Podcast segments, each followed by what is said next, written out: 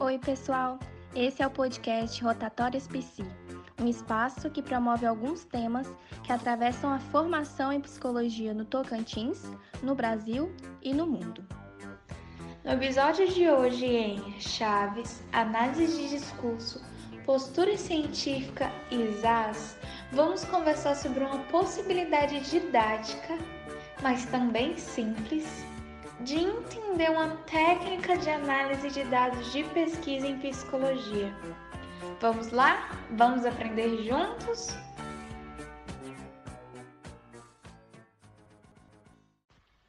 Um menino de 8 anos, órfão, que vive em um barril de uma vila com uma vizinhança movimentada. Essa história te lembra algum célebre personagem das telinhas? Se você é dos nossos, certamente já sabe que é a Chaves, não é? E embora seja um seriado super leve e gostoso de assistir, que marcou a minha infância e com certeza marcou a infância de muita gente, o programa ele apresenta uma realidade social marcada por muitas desigualdades. Isso não fica tão pesado assim, né? Acho que eu poderia dizer desse jeito, porque apresenta um misto entre a realidade, que é dura, cruel, e a fantasia, com um tom de bom humor. O modo de existir, experimentar, ver e sentir o mundo está diretamente relacionado aos lugares e condições sociais às quais estamos submetidos. Essa é a premissa básica da análise do discurso ouvir para além do que é dito, do que está posto e do que é facilmente visto. É uma análise que permite unir sensibilidade e ciência na dose certa para que a produção da pesquisa seja ética, justa, social e subjetivamente responsável. Para a técnica de análise do discurso, todo e qualquer discurso é uma criação social, ou seja, parte de uma perspectiva de mundo ligada à pessoa que fala e à cultura em que vive. E, por isso, por essas razões, o discurso ele só pode ser analisado, avaliado, pensado se o seu contexto histórico-social e as suas condições de produção forem também consideradas.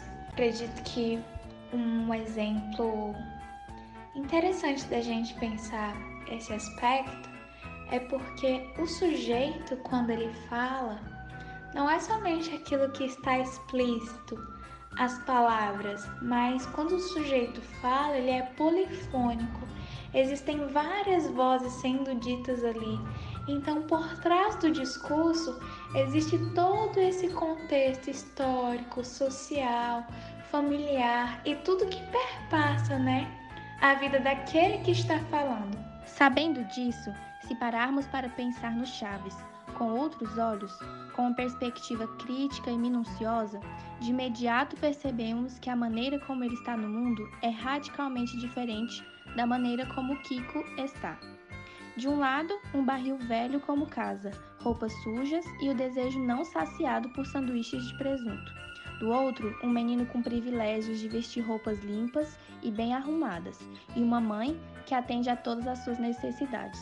Então, através desses exemplos, tanto do Chaves quanto do Kiko, fica cada vez mais nítido o quanto as condições sociais elas interferem no discurso de cada sujeito.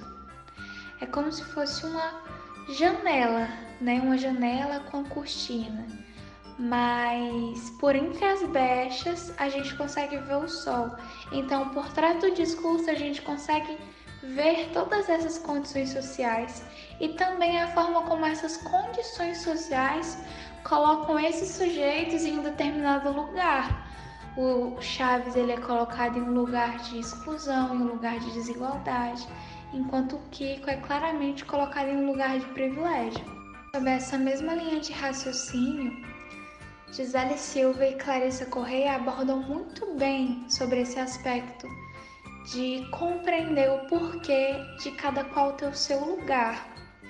No livro Pesquisas em Educação, experimentando outros modos investigativos, elas afirmam que, abre aspas, a classificação marca os desvios e hierarquiza as qualidades, as competências e as aptidões. Desse mesmo jeitinho, sem tirar nem pôr, que acontece com Chaves, a gente percebe que a vila ela classifica o Chaves como sendo desqualificado, como sendo incompetente, como sendo inapto a, a muitas coisas e coloca ele em um determinado lugar. Um episódio que retrata muito isso que a gente está falando é o episódio O Ladrão da Vila. Inclusive é um episódio muito conhecido. É que nele Chaves, simplesmente pelas condições sociais dele, ele é acusado de ser ladrão por toda a vila e também é excluído das possibilidades de lazer. E, e pra gente, como espectador que assiste, que sabe que ele é inocente, inclusive é um episódio de partir o coração. A gente, enquanto grupo, compartilhou esse sentimento de ter chorado e tudo isso, porque para além do discurso existiam todas essas condições sociais. A gente fica sensível por essa fala exatamente porque todas essas vivências do Chaves de exclusão, de dor, de sofrimento, elas aparecem, mesmo que de forma implícita, no discurso. Por isso que a gente é tão impactado por isso. Chaves é, portanto, o retrato escancarado de crianças que não puderam ser crianças. Desse modo, podemos dizer que o discurso da infância é muito diferente do Chaves para o Kiko, porque por trás do discurso de cada um deles existem suas vivências e seus lugares políticos no mundo. E partindo desse conhecimento de como as vivências se apresentam no discurso, é essencial que o processo de produção de pesquisa reconheça a análise do discurso para além da técnica em si, o que está por trás de tudo isso. Em outras palavras, é preciso pensar a ciência como objeto de saber, que abre caminhos e valida diferentes formas de ver o mundo. Afinal, a pesquisa em psicologia ela necessita ser comprometida com a pluralidade. Não existe um sujeito único, não existe um sujeito que se apresenta de uma forma só. Então, nós, como jovens pesquisadores que somos, precisamos ficar atentos à importância de adotar essa postura ético-política em nossa formação.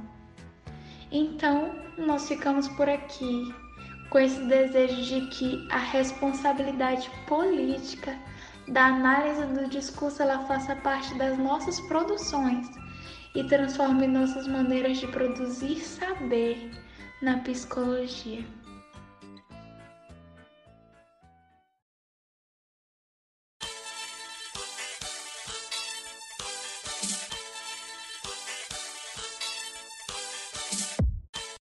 Esse episódio do Rotatórias PC foi pensado e produzido pelos alunos do quarto período do curso de Psicologia da Universidade Federal do Tocantins para a disciplina de Pesquisa em Psicologia 2.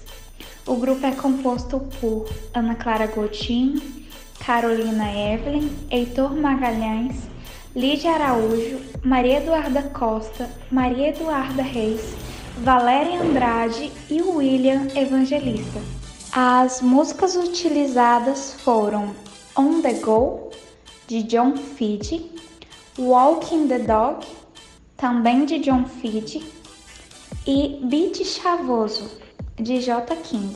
E as referências mencionadas são da produção de Paula Correia e Gisele Silva, intitulada Pesquisas em Educação Experimentando Outros Modos Investigativos. Muito obrigada pela sua atenção e até a próxima!